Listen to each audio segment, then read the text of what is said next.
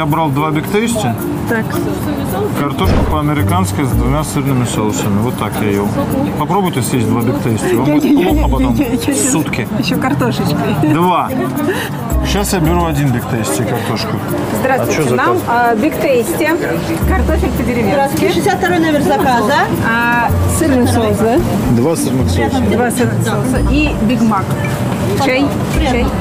Горячий. Сейчас возьмите, у вас тогда будет комбо со скидкой. Давайте комбо со скидкой и зеленый чай.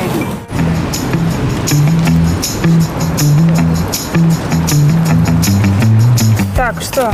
Биг, Биг Мак мой. Да? Биг Тейсти твой. Держи. А вот когда ты последний раз вот так просто гулял по Москве? Это уже невозможно сделать? На два назад. Мы даже когда со шнуром по Питеру гуляем, нас не облепляют. А кому я один-то нужен в Москве? Идем все спокойно. В очках, в кепке, капюшоне, в машине. И все. Никто не подходит. Женщина, женщина в Лексусе Возможно, сама заработала на машину Но, но мысли об этом Во мне окончательно уничтожают мужчину А были женщины, которые были очень недовольны песнями и то, что о них там в них сказано? Были. На самом деле, я считаю, что все песни про женщин, они наоборот, со счастливым концом у меня. Ну, Вот, например, песня «Женщина в Лексусе». Да. Выясняется, это что? Что женщина-то Может, ого на самом деле. А это только про мужские стереотипы песня. Я тебе опишу сейчас картинку. Вечеринка. День рождения Никиты. Сидят мужики. И решили они послушать, уже изрядно выпившие, концерт Семена Слепакова. О, прикольно, молодцы. Все бабы развернулись, обиделись и ушли спать. Ну и черт с вами. Они считают, что это шовинизм такой мужской. Ну так паркуется, насосала на Lexus. Да. Э, я не знаю, ну, Потому что вы подряд эти песни ставите. Вот в моем концерте это сбалансированно все звучит. Я же не пою подряд. Я чуть-чуть пою про коррупцию, чуть-чуть про это, чуть-чуть насосала, чуть-чуть паркуется, чуть-чуть про мужиков-дебилов. И как, И как бы все довольны в конце. А вы, конечно, начинаете, небось, там по пьяни, о, давай еще, как она это. Ну, конечно, шовинизм, да, так нельзя. А ты сама козел А ты сама дурак Сама зачем привел В дом алкашей А было такое, знаешь, поводом послужило, что женщина тебя обидела, пойду-ка я сейчас ей отомщу в песне. Было, когда женщина, например, дала мне отворот-поворот, и я такой сижу грустный. И я такой сижу и говорю, сейчас вот я напишу песню такую грустную, ты ее послушаешь и поймешь, какая ты. Кого ты потеряла? И они никогда не понимали этого. Это вообще, мне кажется, утопическая тема писать. Кому-то Только чтобы вслед? привлечь других женщин. Да. То, что ты там написал такую песню, а ты там, а я смотрел там на тебя, а ты отвернулась. Вот это все не работает.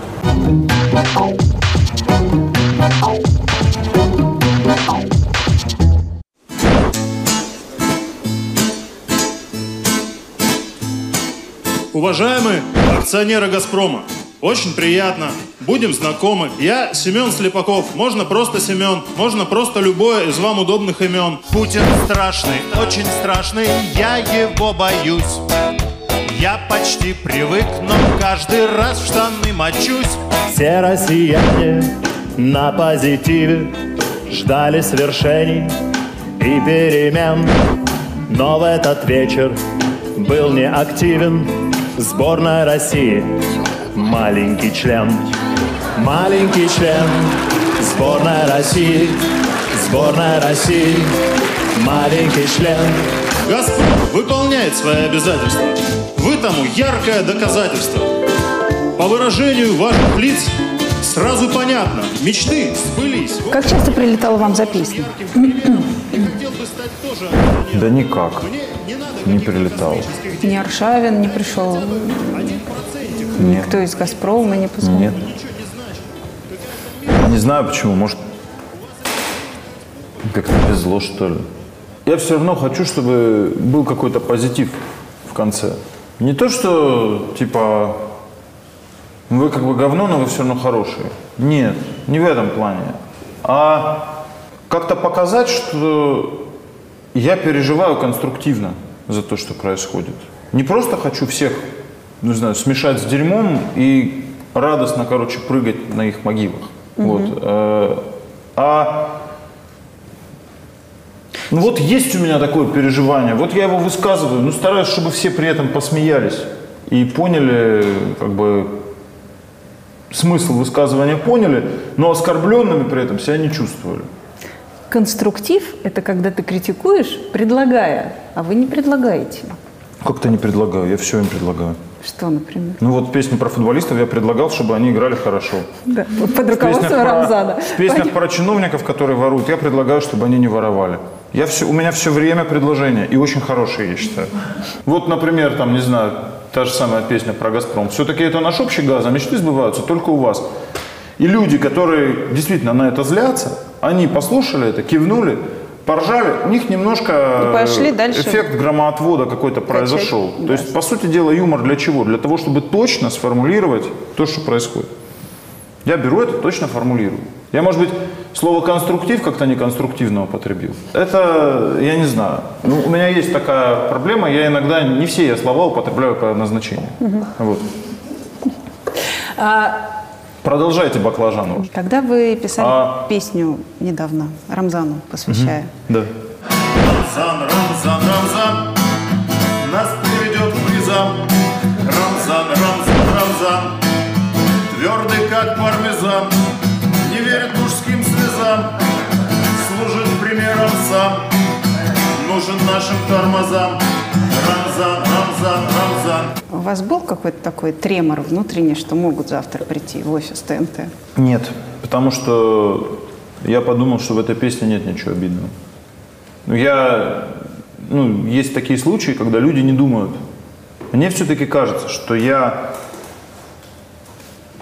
имею достаточный опыт для того, чтобы проанализировать то, что я делаю, и хотя бы если я делаю что-то действительно обидное, то понимать, какие будут последствия. Здесь я понимал, что ничего обидного нет. Ну и, в принципе, то, что он потом написал, это как бы и было подтверждением. Но до этого выступил господин Умаров, Не знаком с ним. но он попросил вас извиниться за это. Ну, попросил, ну... Ваша Он реакция же не первая имел особо к этому никакого отношения. Я, первая моя реакция, ну вот и меня попросили извиниться. Первая реакция была такая. Ну, я бы не извинялся, конечно. Ну, там не за что было извиняться. Тень, ну правда, вот никакого страха у вас не происходит? У меня Ну, просто неоднократно здесь сидели люди, которые говорили, что вот после какого-то такого высказывания звонили оттуда, Во-первых, не знаю, откуда оттуда. из А. Чеченской Народной Республики. Слушайте, я сам с Северного Кавказа. У меня чеченцев, пацанов, друзей куча. И если нет какой-то действительно веской причины, если ты просто занимаешься юмором, то, как мне кажется, я понимаю, как этот юмор сделать таким. У меня все равно есть стремление, как правило, сделать, чтобы юмор не был обидным. Семен, а были какие-то, м, я не знаю, законы гор у вас? Закон гор. Но мы же жили на Кавказе, конечно, были. Ну вот что это было? Ну, я не знаю. Это же так как-то пафосно звучит. На самом деле есть просто отношения между людьми, которые основаны ну, на каком-то кодексе и чести, каких-то честных э, поступков по отношению друг к другу. Пятигорск, на самом деле, очень многонациональный город. У меня там в классе было, наверное, 25 разных национальностей. То есть все были армяне, азербайджанцы, евреи, украинцы. И вот весь Пятигорск такой был. Абсолютно он такой как перекресток был между всеми этими республиками. И поэтому как-то это был просто такой, мне кажется, это такой свод человеческих правил, как э, людям уживаться друг с другом, чтобы все было в порядке. Можете мне описать Пятигорск, из которого вы уезжали? Что это был за город? Такой маленький, все-таки курортный городок. А вы как пользовались этим приездом туристов? Ну, это же, ну как может пользоваться нормальный парень лет там Девочки. 18-20, да, вот я к чему клоню, приездом туристов. Если приезжают какие-то симпатичные девчонки, Но у нас же курортный регион, санаторный. Понимаете? Кто приезжает в санатории? Пенсионеры. Их называют Бабушки. кефирники у нас. Кефирники? Кефирники, да. Потому что ну, в Сочи называют отдыхающих бздыхи. Я не знаю почему. Видимо, потому что они с таким звуком прыгают в воду. Вот. А, а этих, значит, у нас в Пятигорске называли их кефирники, потому что у них же такая жизнь. Значит, ты проснулся, э, позавтракал, потом пошел на процедуры, там тебе сделали какую-то клизму, там электрофорез, там, значит, ты Душ полежал, Шарко еще. душ Шарко, облепили тебя грязью, потом ты пошел по Теренкуру, короче, вот так погулял, потом обед, потом тихий час, все там, как всегда, заходишь, там такой маленький балкончик, он такой блюдце, там груша и слива лежат, в общем, короче, все это там типа произошло. Потом, значит, ужин. После ужина приехали какие-то баянисты тебе играют, там, типа, или эти замечательные песни были вот всегда бабушки, бабушки, бабушки, Бабушки, старушки. старушки, да. И у них там движуха на макушке, вот И Ярослав Евдокимов там еще колодец, колодец, дай воды. Отсюда несется. Вот это понятно, что тебя влечет туда. Вот. А, а потом в конце всего этого они приходят в столовую, и там стоят очень много стаканов кефира. Выпиваешь стакаш кефира. И вот они все стекаются на кефир. У нас в И, детских собственно лагерях говоря, было все то же Собственно говоря, поэтому их называли кефирники. Вот. И, то есть мне, честно говоря, от кефирников толку был ноль. Так что что, ничего я не пользовался там. Но пользовались мы, когда мы садились и ехали в Краснодарский край куда-нибудь. Вот там было весело. Там уже набережные были.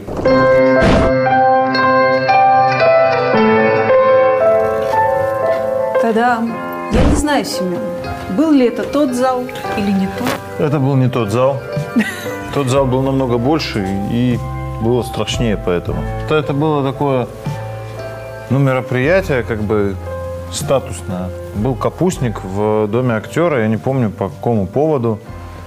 У нас был в Пятигорский театр, который пригласили туда. Вот. А там они, к сожалению, попали в аварию, у них часть трупа погибла. И наши тоже друзья. И они взяли нас, КВНщиков, э, меня и еще двух моих товарищей, с ними выступать. Надо было быстро выучить. Театр был очень крутой, кстати говоря. Рыжий театр назывались они. А здесь были просто ну, суперзвезды все. Там были, я не знаю, Ширвинд, э, Шендерович, Артеньев, там, ну это супер были все актеры. Это они Ну, пришли на вас смотреть? в смысле, не только на нас, но это все участвовали в этом мероприятии. Это Ого. были театры со всей страны, и в том числе выступали московские артисты и так далее. Ну, то есть, конечно, я там все смотрел с квадратными глазами. Там мне было на 18 или 19 лет, в общем. Ну, и, конечно, я офигел. Так, Семен, что вы делали? Представим, что здесь толпа зрителей выходит, и я себе... Внимание! Семен Слепаков! Да нет, ну так же не было. Ну, такие номера были, которые были понятны во всем мире. Иностранцы смотрели и смеялись так же, как э, русские. Ну, мы... Я просто играл на аккордеоне, а они там дурака валяли. Ну, У нас есть номер. аккордеон в кустах. Ну, я не знаю, я с тех пор, по-моему, на нем и не играл. Сейчас я попробую. Ой, господи. Я стоял там. Музыка была немецкая песенка. «Анкл Фердинанд» называлась. Я сейчас ее попробую. А вы учились в музыкальной школе? Да ничего я не учился. То есть вы впервые взяли на этом месте? Я очень хотел в Москву.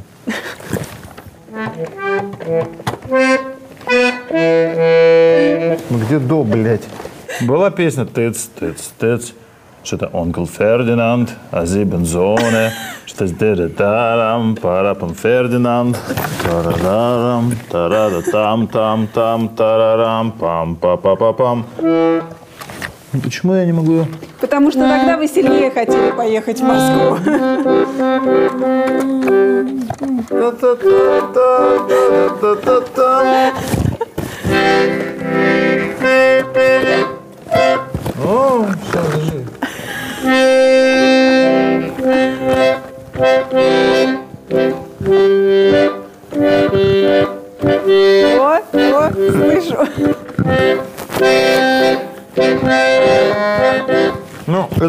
Должно было долго происходить и громко, а я играл плохо и тихо. Ну, другого выбора у них, видимо, не было. На скольких музыкальных инструментах вы играете в таком Вот случае? примерно так Да. на всех. Первое впечатление от Москвы мне интересно. Помните этот анекдот, когда Чапаев был в Париже, Блять, этот все время все роняет у вас. Э, Когда Чапаев поехал в Париж, и приехал, и Петька говорит, Василий Иванович, ну расскажите про Париж. Он говорит, «За- залез я, Петька, на Эйфелеву башню, направо смотришь, ёб твою мать, налево, ёб твою мать. Повернулся, смотрю, там ёб твою мать. Он говорит, вот это память у тебя, Василий Иванович. И, и вот у меня такие же точно первые впечатления о Москве. Я не знаю, как вам рассказать. Ну, Москва, блин. Слушайте, первый Фотография раз... есть, я такой стою в дубленке дедушкиной и такой на Арбате. А кто вас в детстве мог позволить себе свозить в Москву? Мама, папа, бабушка, дедушка. в хватало денег? летали. Серьезно? А до 91 года, извините, у профессора была зарплата 500 рублей, а у кандидатов наук по 350 или 360. Это были неплохие деньги. А билет в Москву стоил, я не знаю, 9 рублей. Так что деньги были. Я по себе сужу, потому что жили. вы немногим меня старше, но на самом деле у нас не было. Я только в 20 лет впервые Москву увидела. Я вот поэтому и А вот оно видно, знаете. Да? Как говорит девушку, можно из деревни вывести, а деревню из девушки никак. Я поняла. Папа доктор экономических наук, мама кандидат филологических. Правильно? да. Как они выживали в 90-е годы? Вся наука Отвратительно шла выживали. под откос. У меня еще и дедушка доктор экономических наук. И все, короче, от- выживали отвратительно. И э, все пытались бизнесом заниматься. Папа сделал этот кабинет лазерной терапии. Поехал, купил, короче, какие-то лазерные приборы. А лазерные приборы могли лечить все. Вот. э, и, короче, был лазерный кабинет. Вот там сидела наша знакомая женщина-врач из санатория, которая уже вышла на пенсию и поэтому могла позволить себе там работать. И этими лазерными приборами всех, э, короче, облучала от импотенции, там вообще мощно тоже работала. Она там говорит, поднимем там им всем. Приходят, она говорит, сейчас поднимем там, типа, все будет хорошо. И этим лазерным прибором их. А вечером мы с папой, с собакой каждый день шли к ней деньги забирать. Ну, все выживали как могли. Я говорю, и пытались продать, главное, вагоны. У меня есть 25 тысяч тонн сахара в Сингапуре, папа говорил кому-то по телефону. Вот. Стоимость там столько-то. Я говорю, папа, сколько ты накрутил ему? Он говорит, там, полторы копейки. Я говорю, это ж сколько мы сейчас заработаем? Мы садились считать. И у нас получались какие-то нереальные суммы, там на килограмме накручивались эти копейки, а там 25 тысяч тонн. И там, короче, получалось, что мы сейчас, вз- как семья конкретно поднимется. Один раз он продал цистерну, кстати, подсолнечного масла. Мы такие были все предприниматели. Можно было сходить в соседний двор, на дороге попродавать Кока-Колу в стаканчиках. Я, я сидел там, продавал со старшими э, ребятами. С этого момента поподробнее, что это было. Ну, там на Калинина такие ставились два стула. И старшие ребята, они покупали всякую колу, фанту, там, сникерсы и клали так. Калинина – это наша главная городская артерия Пятигорская. И, и сидишь такой, вот. Э, Ну, это очень круто. Остановится какой-нибудь бандос, там, возьмет стакан Кока-Колы. Холодная, говорят они там, да. Ну, каждый раз что-то там какой-то добывали, какой-то лед или в холодной воде. Все, он там раз дал денег, выпил стакан. Это стаканы все из дома принесены. Все-таки, когда такая семья, все кандидаты и доктора, э, как они относились к тому, что вы не пойдете по этой части? Ну, почему это не пошел? Я же тоже кандидат. Я кандидат экономических наук еще.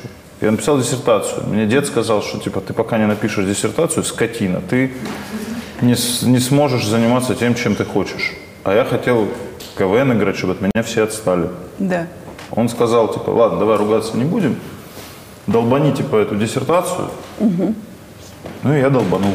И все, принес, защитился, сфотографировался тему? в этой шапочке. Тема диссертации. Тема диссертации – особенности развития рекреационного региона в период трансформационной экономики. По-моему, как-то так это звучит. Переведите, пожалуйста. Ну, на самом деле, это очень просто. Проще всего писать о том, что знаешь, а у нас курортный регион, который тоже находился в упадке в 90-е годы. И там а, было исследование, почему у нас так резко санатории э, стали находиться в таком плохом состоянии. Часть санаториев принадлежала профсоюзам, часть санаториев принадлежала ведомствам, часть санаториев э, принадлежала, э, по-моему, городу. И, и все они находились ну, в неком запустении, потому что там профсоюзам нафиг было не надо их там реставрировать. Э, Городу нафиг было не надо их реставрировать, потому что город с них не имел никаких денег. И я еще потом поехал во Францию и посмотрел, там такой регион Виши есть. Да. А там все хорошо с санаториями. Я приехал и говорю, давай я, короче, сделаю сравнительную работу. По французским, короче, материалам я сравню, почему во французских все хорошо, а у нас все нехорошо. И написал, сравнил, в общем, там, с французскими. И защитил. А потом говорю еще, у нас с КВН не ладилось тогда. Я говорю еще, я хотел во Францию уехать, жить там и работать. И я говорю, слушай, а давай я теперь переведу эту работу на французский и защищу там, короче, диссертацию. И я нашел себе там во Франции тоже руководителя научного, сел, перевел, пол работы я перевел, а потом нас позвали в высшую лигу играть, в Так. КВН. И все, я с радостью перестал переводить эту работу. Потому Вы что, предали говоря, Францию ради КВН? я Францию не предал, я до сих пор туда приезжаю, останавливаюсь в лучших гостиницах. Поддерживаю французский туризм. О, блин, вот оно, это место. елы палы А вот там был ресторан. Назывался он, по-моему, Сущевский дворик. Его сейчас нет, он закрыт. Там ребята, борцы собирались. Он потому что принадлежал, по-моему, чемпиону Олимпийских игр, борцу. И мы там все время КВНщики тоже собирались. Очень прикольно было. Один раз мы сидели на веранде, и там какой-то человек с другим человеком разговаривал. И тот, тот вдруг, который чуть побольше, он берет, и тому, который чуть поменьше на голову тарелку борща вот так надевает. Тот, который поменьше, говорит, «А-а-а!» вот так начинает кричать. И тот берет, встает вот так, берет, поднимает того, и вот так вот его раз метров на пять кидает. Тот летит, тут такой вот компактный. Летит, потом только встает, а этот уже рядом подошел и еще раз не кидает. А мы такие сидим, ну просто ну, чтобы лишний раз не отсвечивать, мы такие, ну, как будто ничего не происходит.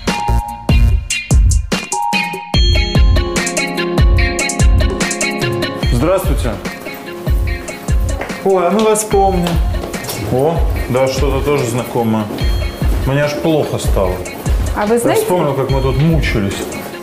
Пис, Каком? пи, писали? пися, как правильно сказать, писыв, пи- написывая, пиша наш сценарий.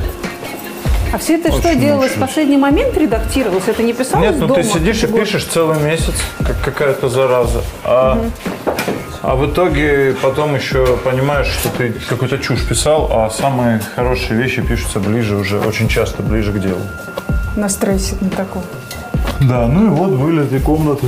Ох, мне аж правда плохо стало. Мы тут очень много бессонных ночей проводили. Меня как-то вот минула вообще вот эта болезнь под названием КВН. Я была очень активная, но вот в КВН почему-то, к моему большому удивлению, я не попала. Что это давало? Сублимация либидо, наверное, в самом начале. Понравятся эти девочки или что? Нет, ну ты же хочешь куда-то как бы самовыражаться, находясь в состоянии этого юношеского сперматоксикоза. Вот, э, а девочки, они как бы почему-то на тебя не обращают внимания, и ты идешь в КВН, там весело, шутки, и как-то все уже притягиваешь к себе. Прикол в том, что это соревнование. Представляешь, сначала классы. Есть класс А, класс Б, класс В. И сделали КВН. И ты хочешь порвать этих там, класс Б и В. Ты, ты понимаешь, что ты намного круче, чем они. Вот. Сделал, порвал этих. Потом типа между школами началось, потом между институтами. Я люблю соревноваться, я люблю выигрывать. И я в этом плане такой бультерьер. То есть я до последнего буду. Надо там ночью поспать, я не посплю. Ну, главное, чтобы сделать все хорошо. А почему все говорят, что я похож на тебя? А когда я отражаюсь в елочной игрушке, то я похож на маму. Молодец, задавай глупые вопросы, получай умные ответы. Папа тебя не бросит. Папа не бросил пить, не бросил курить. И тебя не бросит. Папа всех вас любит. И тебя, и пить, и курить всех.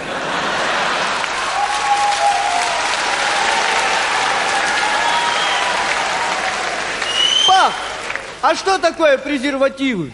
Вот. Вот если бы папа знал ответ на этот вопрос...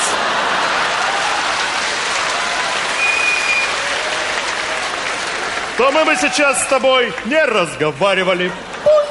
Александр Васильевич, Он вообще искренне смеется? Конечно. Ему прям до сих пор смешно? Да, в этом и прикол. Во-первых, ему до сих пор смешно, а во-вторых, он до сих пор рубит фишку. Это, это я вам говорю, это сто процентов. Почему мне однажды перестал быть КВН смешным? Митя Хрусталев сказал, что я повзрослела. А ему, Александру Васильевичу, до сих пор смешно. Ну нет. А, ему смешно в рамках КВН это. То есть там действительно есть куча смешных шуток. Почему он людям перестал быть смешным? Но мне как старому КВНщику кажется, что каких-то культовых вещей чуть меньше стало, что ли. Знаете, потом времена же бывают такие. Бывают время, которое...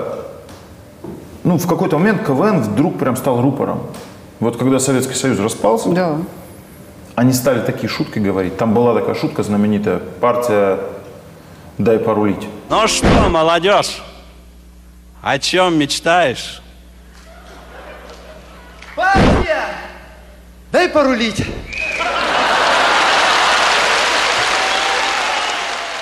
Но это сейчас воспринимается как просто «что это?». А на тот момент это было невероятно смело. И это как раз вот то, что на утро люди приходили и начинали пересказывать, да, делиться.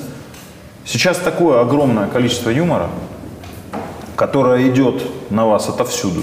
Из Ютуба, там, не знаю, с ТНТ, с СТС, со всех западных шоу, которые стали доступны абсолютно. Сейчас же очень быстро темы съедаются. Игра готовится, там, скажем, месяц, два месяца, да? Потом она выходит в эфир, ну, в лучшем случае дня через три. Бывает через неделю выйдет в эфир, бывает через 10 дней, да? Все темы съедаются. Сейчас, ну, посмотрите, потанцует Владимир Владимирович там э, с э, какой-нибудь дамой на свадьбе в Австрии, да? И все шутки по этому поводу будут сказаны вечером и на следующий день. А на следующий день будет уже другой повод. И другая история будет. Я однажды снимала очень большой фильм про бывших КВНщиков, будем так говорить. Там были и Лена Борщева, А, и Харламов был, это же эти, и Сангаджи был. Ну, в общем, много. И Исхаи был. Ой, в общем, все, вся ваша братья. Ни одного человека, который бы сказал, что Масляков классный, среди них не было. Хочу спросить у вас. Классный всем Масляков он, или всем он испортил жизнь. Чего они врут? Во-первых, мне кажется, что это неправда. Они не могли так сказать про него. То есть Ну что, то, что он человек э, непростой. И ти- то, что... тиран? Да нет, не тиран. Он руководитель шоу, программы большой. И он главный продюсер этой программы. Он принимает важные решения. Ну как это объяснить? Я, я страшно так боялся его. Вот. Э, И, и я говорю, ну как знаешь, самую, самую строгую учительницу в начальных классах. Ну ты подходишь, короче, Так. и говоришь, Александр Васильевич, Мы не ведем вас, честное слово. Наша команда, мы все. И все таки стоят. И, короче, ну, как сцена из крестного отца. Вот. И, короче, дальше ты потом начинаешь не подводить. И вот ты играешь, играешь, играешь. Потом, если в какой-то сезон ты сыграл и что-то там не нравится, то тебя просто не берут тоже в высшую лигу. Тебя не вызывают, ну, нас, по крайней мере, не вызывали и никогда не говорили, ребят, ну, Васильевич никогда не говорит, знаете, ребят, что с вами не так? Подумайте. Общение очень такое фрагментарное, я бы сказал, с ними. КВНщики не общаются вот так лично с Александром Васильевичем. Александр Васильевич там, как дела? Александр Васильевич, я тут позвоню, звоню вам сказать, там, что я знаете, что думаю. Вот я вот эту шутку написал. Как вы думаете, там так или не так? Александр Васильевич тебе, в принципе, дает э, знать, что он думает через редактора. А, там Если такая тебя- субординация. Но если у тебя какой-то очень важный вопрос, то ты ему там позвонишь, когда ты КВНщик, да? Ну, много же КВНщиков. Давайте себе представим, все сейчас КВНщики начнут звонить Александру Васильевичу. Александру Васильевичу только это и надо, конечно, чтобы ему начали звонить все КВНщики. Он мечтает об этом. Как равно я сейчас мечтаю, чтобы все, кто работает на ТНТ, начали мне звонить. Я буду счастливейшим человеком. Многоуважаемый метеорит, если вы не уберетесь из нашей Солнечной системы в течение 30 секунд, я буду вынужден начать операцию «Пустыня в пустыне». Харлаша он выгнал из КВН. Ну, я не знаю, чем он ему испортил жизнь. Харлаш, во-первых, уже сто раз с тех пор вернулся в КВН и выступал, и всех и поздравлял КВН и так далее. Во-вторых, он оказался в Comedy Club. А в-третьих, там у него тоже были свои причины выгонять. Потому что все КВНщики начали валить внезапно, участвовать в разных проектах. А это было такое время смутное, было непонятно, что делать. Вот он решил, что надо э, как-то это остановить каким-то ярким, хлестким типа поступком, чтобы другим неповадно было. И Харлаша как раз э, вот попал под эту тему. Он снялся для другого проекта? Да, он, по-моему, где-то снялся, но лучше у него узнать, А что почему, а было. почему у, ну, как бы у Маслякова вообще было на это вот вето, он мог наложить на игрока? Нет, ты больше не играешь. Ну, почему? Я играю в КВН, а еще я могу быть лицом другого. Почему нет? Ну, потому что он считал, я опять-таки хочу сказать, ну, мы то же самое сейчас делаем. У нас есть на ТНТ звезда, допустим, да, и мы не хотим, чтобы наша звезда пошла снялась на СТС, пошла снялась на Пятнице, на еще каком-то канале, да, мы не хотим. Там мы даже, ну, мы можем понять, если они идут делать в Ютубе шоу. Семен, здесь есть большая разница. Вы своей звезде есть. платите деньги, а в КВН платили вы. Он нам давал э, гораздо больше, чем деньги, которые выплачивают по контракту. Нас видели по Первому каналу. В то время не было ни одной другой юмористической программы, кроме, прости господи, какой-нибудь смехопанорамы. Там, да, или, Аншлага, да. э, вот замечательного разводящегося человека программа. Там ни- никаких других программ не было. И ты пацан какой-то из Пятигорска, он тебя показывал по Первому каналу, он тебя выбирал, он тебя редактировал, он тебе все как бы организовывал, тебя показывал. После этого у тебя начинались концерты, на которых ты зарабатывал деньги. После этого у тебя начинались гастроли, корпоративы а, и так далее, и так далее, и так далее. Они с них не получали деньги. Это потом как-то там сейчас получилось, что они с них получают. На тот момент они не получали. И в его логике это выглядело так. Я не говорю, что это сто процентов так надо было делать. Есть куча различных более цивилизованных э, способов, да, находить компромиссы. Но, видимо, на тот момент не было возможности, не было какого-то, может быть, рядом сильного бизнесмена, который бы подсказал, как эти компромиссы найти, да, который бы коммерческим образом мог бы эту ситуацию разрулить. Все ребята приходили и хотели делать шоу. В принципе, все сейчас практически шоу, которые вы видите, они могли делаться компанией Амика. Включая наши сериалы, включая Comedy Club, включая кучу даже сериалов на канале «Россия» совершенно не комедийных, которые тоже пишутся под руководством КВНщиков. Если бы в тот момент каких-то поставить куда-то правильных менеджеров, да, то это все могла бы быть одна структура. Но так не произошло. Да, все так и было. Так, а где свет? Проверь, выключи, включи. Опа. Вот эта штука, помню, тоже, по-моему, была. Ничего себе у вас жилье в Москве. Целая квартира. Да, тут отлично было, да. Хорошее общежитие, у каждого своя кухня. Офигенно, да? конечно. Ты спал на верхней полке или на нижней? Да не было двух ярусов. Мы Кровать. жили по два человека, да. А, был... Здесь, был... Здесь была кровать, и там была кровать. Вот так. Две кровати. И возле каждой кровати стояла тумбочка. Как я это в тумбочке складывал, я отвечал за деньги в команде. Я был коммерческий тоже там директор. И у меня была такая сумка, я ее клал в тумбочки и как-то все время там руку рядом держал, чтобы никто не, Засыпая, не да? украл, да, типа. А сколько давалось наличными? Я в тех деньгах не помню, но суточные какие-то маленькие были у нас у всех. Не знаю, сколько. Наверное, 200, 300, 400 рублей, 500, может, рублей. Занимали когда-нибудь на КВН? Да, мы, мы у всех, всем нашим родителям были должны. Наши все родители, кто что нам давали, какие-то деньги. Как писали сценарии, можешь вспомнить? То есть вы сидели, я не знаю, вот здесь там. и- Ну, могли писать, если говорили, давайте поделимся, Мгм. могли делиться там на два человека, на три человека. Каждый шел вот так в комнату группами на час, условно говоря. И здесь сидели, гоняли там какие-то идеи, номера, да. КВНщики иногда пишут, листочек передают. То есть темы спорт, секс, политика, э, я не знаю, шоу-бизнес, Мгм. там четыре, условно говоря, листочка. Еще какие-то медицина, там, я не знаю. Вот. э, И пошли эти листочки. Там кто-то пишет шутку. Тебе попал лист секс, пиши про секс. Хочешь прочитать, добей. шутку товарища. Хочешь, свое пиши. Там пишут, кто уже хихикать начал. Все такие, о, блин, что-то, значит, хорошее Ничего. получается. Да. Ну, делается круг, потом собирается и зачитывает человек листочек. Так, что А мы... можно вопрос из зала? Давай. Можно, конечно.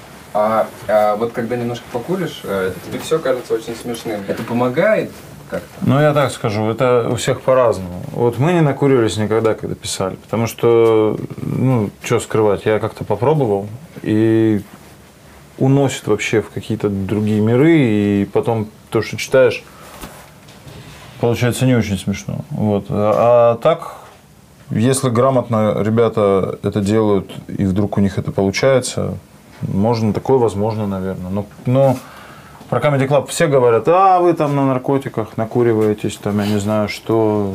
Ну, это чушь все. А алкоголь тоже не помогает? Вот алкоголь вообще не помогает. От алкоголя вообще идет какое-то желание сразу куда-то ехать, веселиться, еще бухать алкоголь. Если там, допустим, ты приехал в Сочи, писать летний кубок, утром вышел, лег где-нибудь у бассейна, взял бутылочку пива и Сейчас напишу. можно разогнать какую-то тему. В принципе, можно, наверное. Ну, вряд ли. но вряд ли, да. Как вы уходили от Маслякова? Никак, мы закончили играть. Нам повезло. Мы попали в такой период, именно в 2005 год. Мы выиграли в 2004 году. Наступил 2005 год. И как раз в 2005 году сработал Comedy Club. А в 2006 уже вышла наша Раша. И это, по сути, те самые первые программы, да, которые качественно будущее начали давать бывшим КВНщикам. Очень многим КВНщикам было некуда уходить. Невероятно талантливые команды, как ваша из Томска прекрасная команда «Дети лейтенанта Шмидта», из-за которой я вообще только и играл в КВН. Ты какие-нибудь ребята там из Харькова, им всем было некуда пойти. Там, не знаю, Гарик Мартиросян работал на русском радио, шутки какие-то читал раз в неделю. А, Или писал шутки кому-то. Не помню, что он там делал. Все просто тыкались, мыкались. Половина команды «Новые армяне» поехала в Америку жить. Просто жить. Не заниматься КВНом, творчеством, а просто жить. Они считали, что успех уже в том, что они просто поехали в Америку. Не было тогда возможности, а потом вдруг появилось. И вот это было самое крутое. А нам повезло, потому что мы оказались в нужное время в нужном месте. Я изначально ехал в Москву писать командам КВН. Я приехал, начал писать командам КВН. Все, у меня была зарплата 250 долларов в день или 150 долларов в день. Мне платили там, я был автором. И потом вот так появился Comedy Club. И мы выяснили, что, оказывается, мы можем писать для Comedy Club. Там будут еще даже больше платить. Или... А потом появилась наша Раша. Мне пришли вообще сказали, ты руководишь шоу, делай. И поэтому я каких-то решений не принимал. Господи, валим из Пятигорска. Было все очевидно. Просто в Пятигорске у меня работы не было, а там была. В Пятигорске я не мог заработать 300 долларов в день, а в Москве мог. А в Пятигорске я даже 300 долларов в месяц не мог заработать. Ну, куда бы я там пошел? На Пятигорскую студию вести программу «Житница Ставрополья». Там телестудия его Программа поздравлений. Вот Там программа «Примите наши поздравления». Там тоже был Ярослав Евдокимов. Я обожаю. Сегодня, в этот день весенний, мы поздравляем все тебя. Желаем счастья и здоровья. Твоя любимая семья. Мне еще нравилось это. Для Лены из Горячеводска звучит песня За глаза твои карие. Вот это. «Последняя осень». Да. У нас было шесть таких программ в городе Томске. Семен, а было такое, что когда получаешь первый большой гонорар, сразу хочется исполнить все свои мечты детства? Я не знаю, купить самые дорогой жрачки, какую-то кофту брендовую или еще что-то. Было. Я очень смешно пошел в магазин, дисконт был на Новослободской. Так, И купил там майку Армани. Ну, На настоящий написано- Армани. или Ну да, наверное. На ней было написано Армани. Джинс. Но я тогда еще не знал, что Армани джинс и Армани коллекционе. Это, разные Армани. Ну, я пошел, купил ее. Вот, и всюду в ней ходил, ну, потому что мне казалось, что если там, допустим, где-то торжественное мероприятие, то надо прийти не в белой рубашке, а в майке Армани джинс, потому что как бы торжественность момента, она Увеличивается. ну да, подчеркивается этим. И ничего более нарядного нету, чем. То я пришел как-то даже в жюри в премьер-лигу КВНовскую в Армане этой майке. Светлана Анатольевна, жена Александра Васильевича, она режиссер. Она посмотрела на меня и говорит, Слепаков, ты, говорит, как бомж с Курского вокзала. Я ужасно оскорбился. Пришел к ребятам после этого и говорю, я, короче, прихожу в майке Армани, джинс, штанах Дольче Габбана. Она мне, говорит, заявляет, что я как бомж с вокзала. Ну это как вообще? Она же вообще ничего не понимает. Вот ты четко понимаешь, вот в этот момент это мой первый успех, я это сделал. Что это было? Да не, ну у меня много, много поводов гордиться. Но когда что-то сделал и получилось так, как ты хотел. Ну там песню, допустим, первый раз спел, и она людям понравилась. Причем я когда спел первый раз песню «Газпром» в Comedy Club, в зале ну, меня, во-первых, никто не знал, вышел какой-то чувак, как такого вот вида, как я, и сыграл эту песню. И ко мне все подошли после этого и говорят, ну ты не огорчайся, все будет хорошо. А никто не смеялся в зале. И потом, как ее показали, она как-то так убила. И ты такой, да, могу с собой гордиться. Скажи мне, а почему ты вот часто сегодня это повторяешь? Тебе так важен был этот выход на возвращение на сцену с этими песнями? Почему? Что это за чувство? Ну, знаешь, очень всегда трудно э, уйти, а потом вернуться. У меня в 2004 году, представляешь, все знают, там папа молодец, папа обещал, папа сходил. Бам-бам-бам-бам, время проходит, и ты такой, тебя вдруг кто-то в аэропорту, так, а, кажется, это ты. Но мне хотелось, не то, чтобы для меня было прям вот обязательно надо, ну просто мне хотелось что-то делать на сцене. А как бы не было возможности для этого у меня. У меня была куча работы и вообще не особо было идей не было, что делать. И вот когда с этими песнями стрельнуло, это такая магическая штучка. Не у всех бывает. Ну и вообще я мечтал давно песни петь до этого. Я всегда мечтал петь песни, только я мечтал петь песни серьезные. А в итоге вернулся с вот этими веселыми песнями. Обращение к народу. Здравствуйте все российские люди, я ваш премьер. Чтобы жили вы лучше, приняли ряд эффективных мер. Круглосуточно, не смыкая глаз, мы работали. Занимались мы вашими нуждами и заботами. Я рад сообщить вам итоги работы последних лет. Результаты есть, просто денег нет. Было ли такое, что вы подумали, написали об этом песню, и это возымело какой-то результат? Это привело к тому, что о той проблеме, которую вы пытались скрыть, вдруг ее не стало. Кто-то пошел и сделал, и исправился.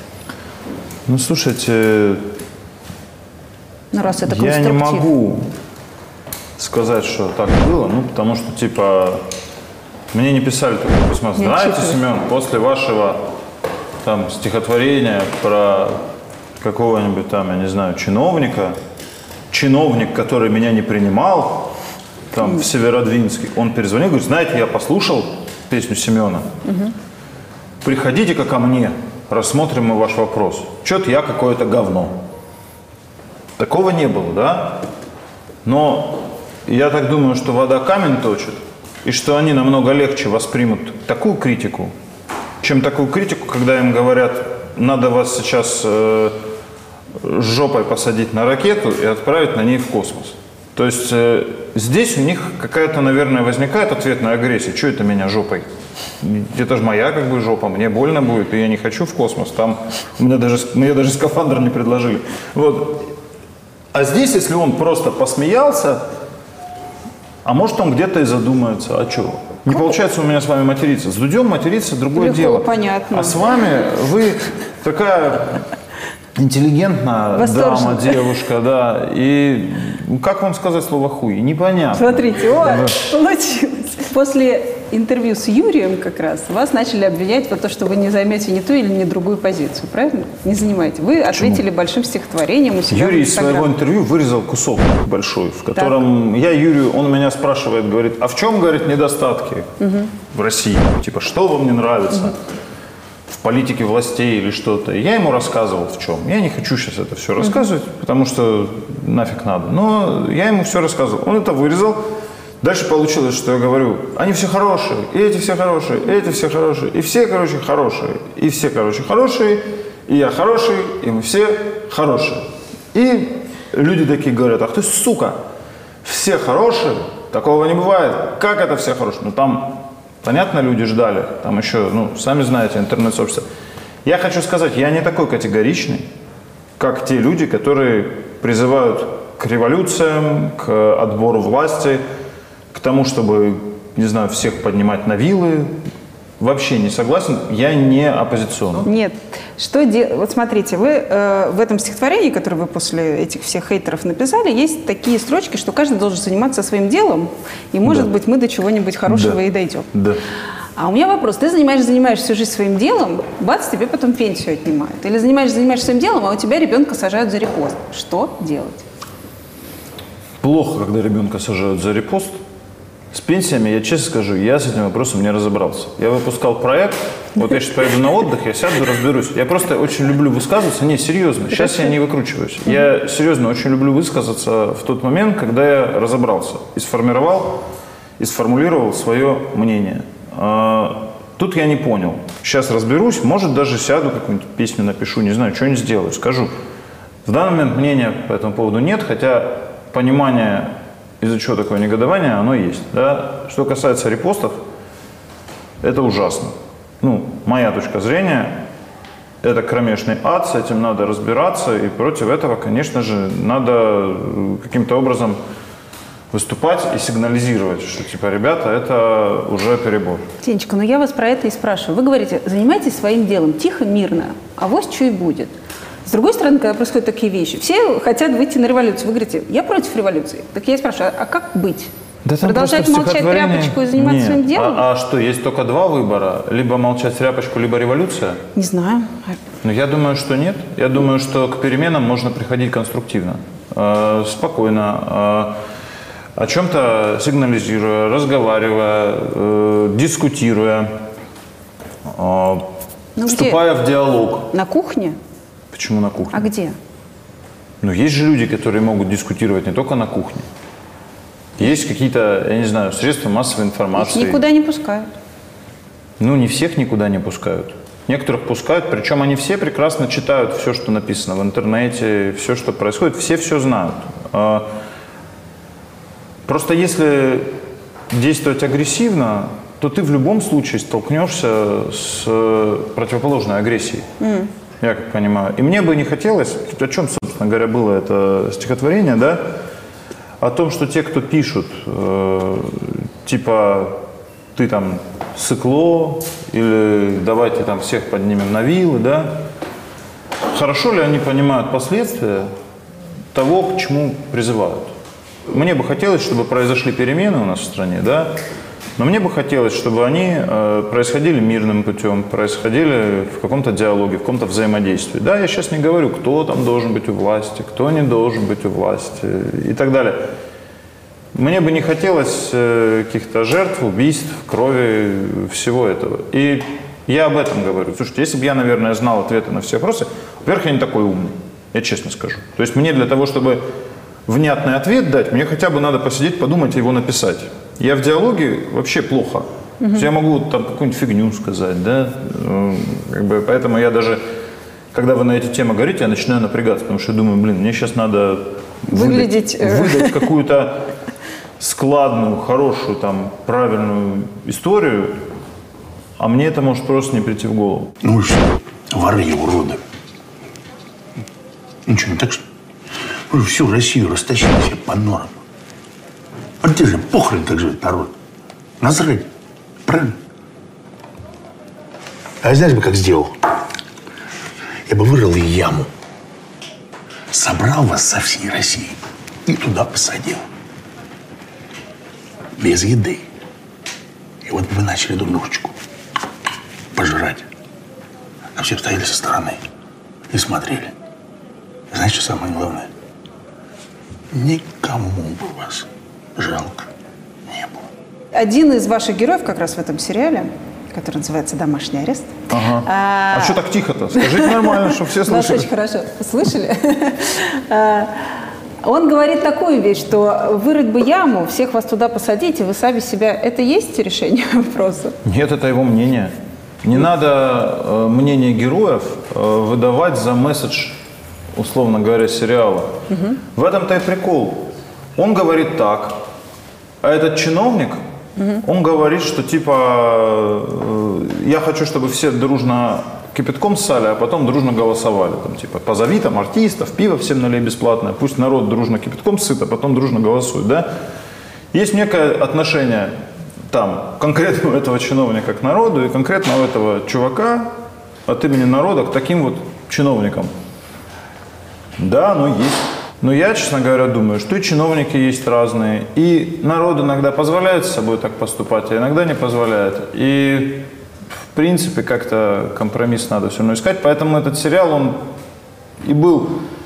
Я всем пытался там их всех людьми показать, чтобы те, кто будут смотреть, они не забывали, что мы в первую очередь все-таки люди. И пусть там все говорят, что я выкручиваюсь и туда-сюда, ну, ну не хочу я. Я не чувствую, что я должен занимать либо позицию со знаком минус, либо же позицию со знаком плюс. Семен, а кто в этом сериале положительный персонаж? А есть среди людей положительные люди и отрицательные люди? Это закон драматургии. Кто-то должен проявлять э, симпатию в, в зрителе, а кто-то быть... А что за закон такой драматургии, я не понимаю. Ну как же? Ну, почему закон? Он где? Ну, каждый персонаж кто-то- должен какую-то эмоцию у тебя. Ну, слушайте, К одному для ты меня, должен подключаться, э, другого пон- Ах, его Это, наказали просто- по это любимая журналистская вот эта тема. Спросить, а в чем мораль, а кто положительный персонаж, а что вы несете этим сериалом, а почему я должен сочувствовать этому человеку. Для меня все персонажи в этом сериале, они положительные. В принципе. И у всех у них есть какие-то отрицательные качества. Люди состоят из всего вместе. Все это перемешано. И если бы это все не было перемешано, вообще бы не было никаких сериалов. И никакой бы не было вообще драматургии. Я зритель, я вот тут не журналист. Я смотрю Ну, серию и так. понимаю, что мэр плохой человек. Многовато. Кризис же. Не прибедняйся, Ара. Ты эти бабки через полгода отобьешь.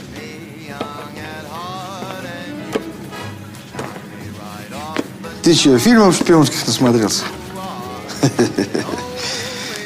Это наш город, Ара. Нам здесь бояться некого. Стоять! Капитан Гнездо, Следственный комитет. Почему плохой? Я не увидела ни одной хорошей черты. Мгм. Он, значит, жене изменяет, э, люди- лю- людей обкрадывает, друзей у него нет, все плохо. Так. А, Значит, его эти э, друзья детства тоже неположительные персонажи, потому что быдло. Как я это все не люблю? Я с этого завожусь, честно говорю. Я с этого завожусь. Этот любит свою жену, которой э, Саша Робок играет его. Да. Любит свою семью. Ради этой семьи пошел, блин, сделал такой, прямо скажем, поступок, да?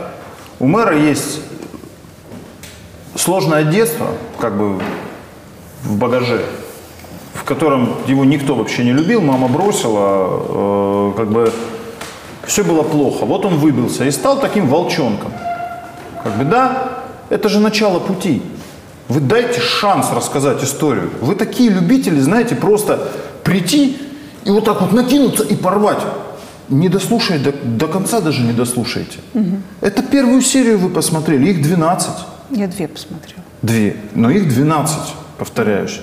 Зачем-то же я, наверное, снял 12. Я и спрашиваю, может, вы мне расскажете, что Нет, там я вам ничего не расскажу, что там. Я ничего вам не расскажу. лебедя. Я ничего вам не расскажу, что было. Но если вы знаете законы драматургии, то очень часто в законах драматургии есть завязка, а дальше начинается какое-то продолжение. И путь героя есть, да, и какая-то драматургия развития этого героя. Но не такие же мы дебилы, что у нас этого, наверное, нет. А вы уже сразу к нам с таки подступаетесь с этими вашими, блин, зубочистками поколоть нас ими. Ты что, вы Я дебилы? не хочу, я Ну, блин. спрашиваю. Вы мне говорите, что вы не любите такую ярую позицию, а я, как зритель, увидела классную, положительную женщину, к которой я подключилась, эту ярую оппозиционерку. Мэр вандал!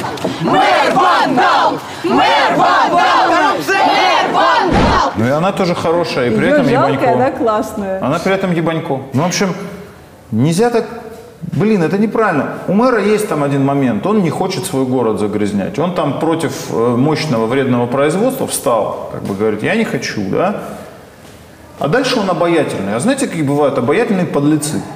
Ну, Знаю по Кевину Спейси. Ну, в этом же такой кайф есть тоже. Я его таким и хотел сделать. Обаятельный подлец. А что с ним дальше будет увидеть? А, тему вам заказали? Что? Ну вот тему мэра. Вы говорите, я Кто? канал, но вы говорите, я пишу, когда есть заказ. Вот я вас спрашиваю. Я, во-первых, такого не говорил. Это вы Вначале мы сказали. с вами. Нет. Ну хорошо. Вы это сказали до того, как включили камеру. А вы все-таки такой типа журналист прям, да? Всё, Я, я думал, вы этот такой все-таки... Инстаграм-блогер? Нет, душевный человек, с которым у нас будет душевная беседа. Я не знал, что мне придется это. Ладно, давайте, я, я перейду в другой режим.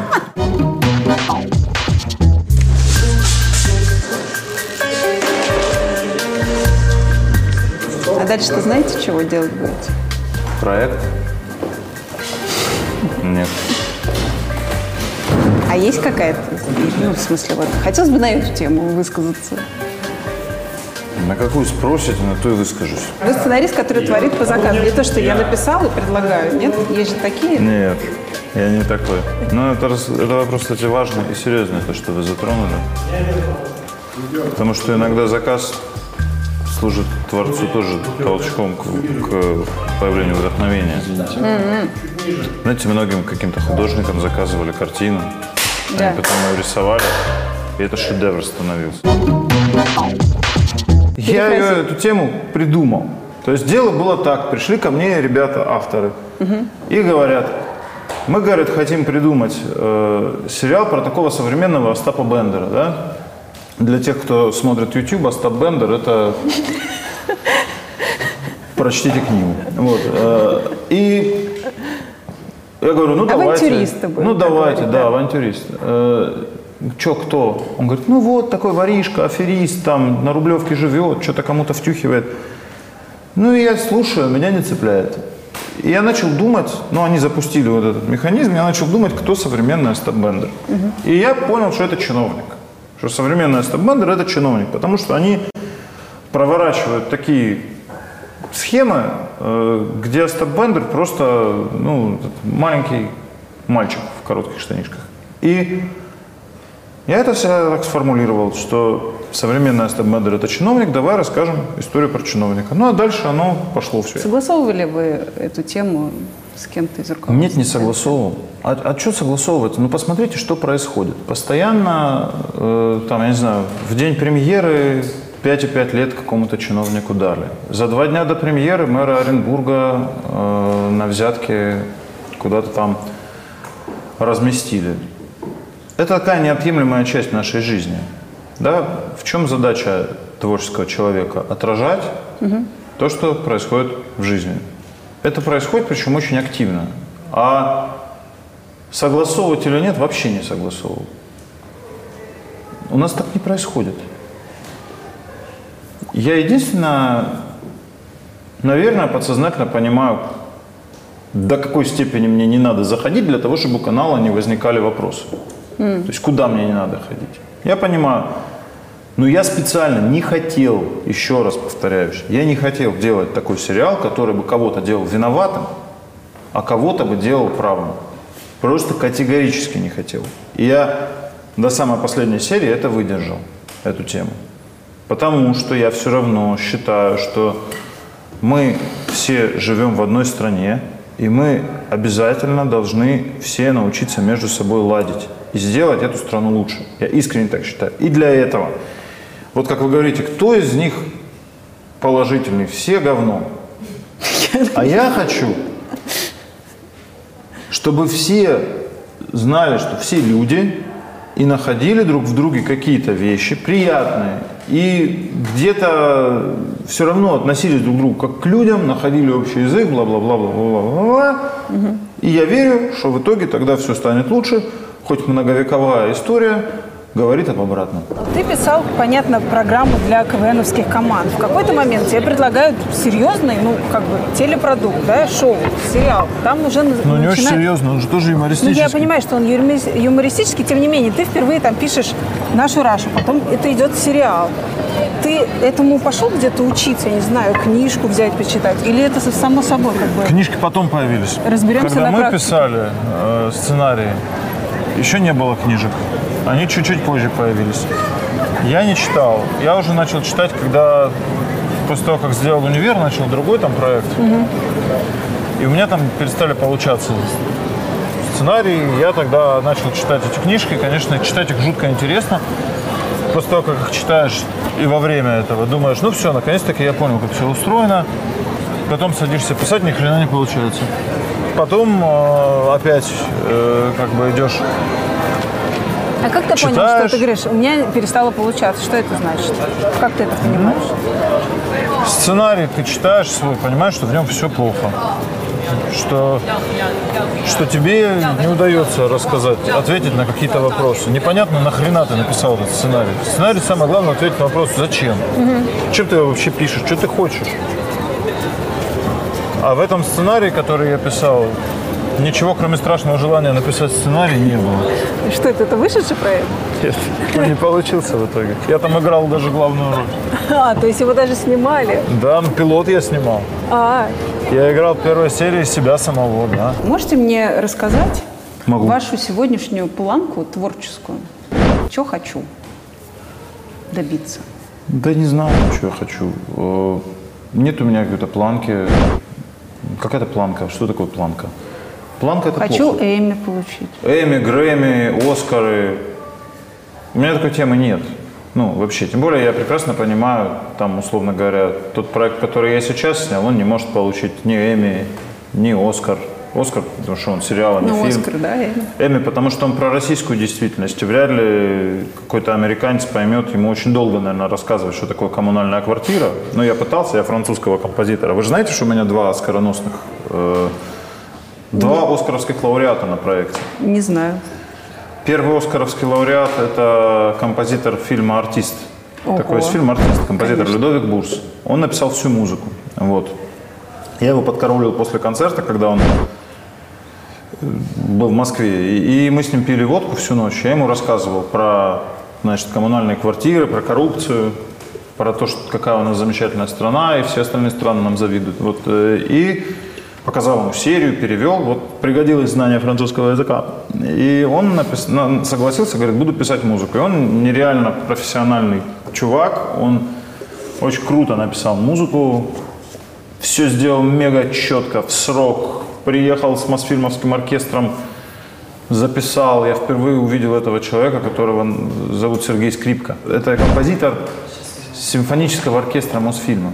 Не композитор, а, всё, я дирижер. поняла, кого вы И всегда, когда я ребенок был, там в титрах советских фильмов Да. дирижер э, скрипка. И вот я наконец-таки Сергея Ивановича увидел и познакомился с ним. Ну, короче, мы писали музыку в Москве. Они привезли вот столько партитур. В общем, я прошел такой путь. Как вы заморочились? Вообще заморочился. А потом я еще сильнее заморочился. Я придумал песню для сериала заглавную. Вот это да. И мне нужна была заставка. Чтобы стать счастливым, сколько денег нужно, нужно тебе. И вы позвали мультипликатор. Я позвал мультипликатора Александра Петрова. Александр Петров – это российский мультипликатор, который тоже пять раз номинировался на «Оскар». Один из этих разов «Оскар» получил Мгм. за мультик «Старик и море». Александр Петров посмотрел мой сериал, в отличие от вас, не спрашивал меня, кто там плохой и кто хороший, а просто сказал, что ему понравилось. И, и написал, и сказал, я буду рисовать. И сел вместе со своим сыном Дмитрием и нарисовал заставку, которая, мне кажется, тоже получилась чудесной. Так что у меня в фильме задействовано два оскаровских человека. Ну, то есть есть шанс получить Эмми хотя бы. Думаю, нет. А, Это нафиг никому не надо. Нас там не ждут с нашими сериалами, к сожалению. О чем вы мечтали? В 10, в 20, в 30, и скоро вам на следующий год 40 лет. Самая сильная мечта была у меня лет, по-моему, в 14. Лишиться девственности? Ну, типа того, да. А с 10 до 20, 10, 20. В 10 я не помню, о чем я мечтал. Хоть убей. Наверное, о чем-то мечтал. В 20 тоже не помню. Наверное, в КВН. Пройти в высшую лигу мы хотели. Там, в КВН мечтал в 20 лет. В 30 о чем мечтал? Я мечтал в 30 лет вернуться каким-то образом на сцену. И, собственно, потом вернулся. С песнями как с раз. песнями. Потому что я начал писать песни именно в 30 лет. О чем сегодня я мечтаю? Да ни о чем. Мне все хорошо, чтобы мне никто не мешал. Просто пусть не мешают, и все будет хорошо. Я всего добьюсь, что мне нужно. А что я, вы имеете в виду под мешать? я мечтаю заниматься любимым делом. Ну, мешать там могут деньги не выделить, могут, э, я не знаю, ну, мешать. могут помешать. Начнется война мировая третья. Я вот говорю, чтобы не мешали. Дефолт. Все что угодно. Не мешайте, короче. Дайте заниматься любимым делом человеку. Друзья мои, спешу поделиться новостью. У меня появился новый хейтер. Пишет мне исключительно в директ в Инстаграме и исключительно в стихах. Уж не знаю, чем он вдохновился, Верой Полосковой или большим фильмом про рэп, но тем не менее очень хочу с вами поделиться. Рыжая еврейка – это зашквар, топит за свой либеральный угар. Видно, ее никто не имеет, раз обсирать родину смеет. Или вот еще. Тупая кинза не хочет признать, что попала в YouTube через кровать. Умных людей она перебивает, свои пиндосские мысли толкает. Я вот о чем подумала. И вправду, а что вашему злу вот зря пропадать? Давайте его направлять в какое-то в творчество. Отныне я зачитываю ваши негативные комментарии только в стихах.